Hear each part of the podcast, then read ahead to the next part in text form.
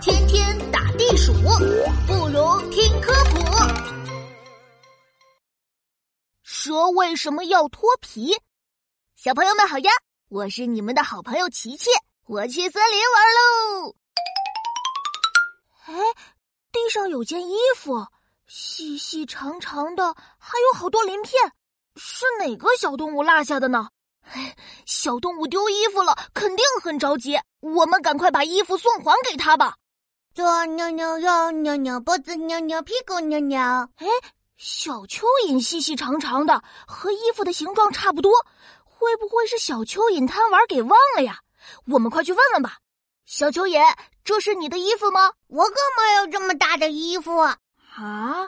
原来不是小蚯蚓的，我们再去问问别人吧。游啊游，游啊游，游遍天下无敌手。哎，小泥鳅正在池塘游泳呢。小泥鳅也是细细长长的，会不会它才是衣服的主人啊？嗯，说不定是小泥鳅把衣服扔在一边，游着游着给忘了呢。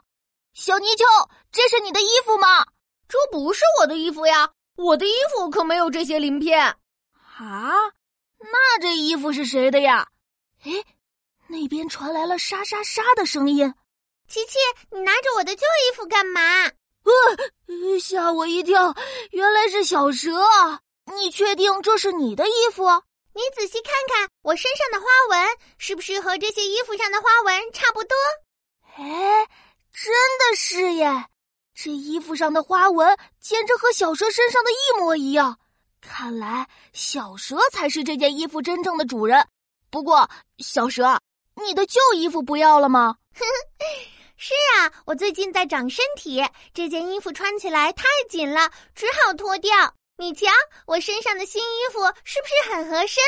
嗯嗯，还是不灵不灵亮亮的呢。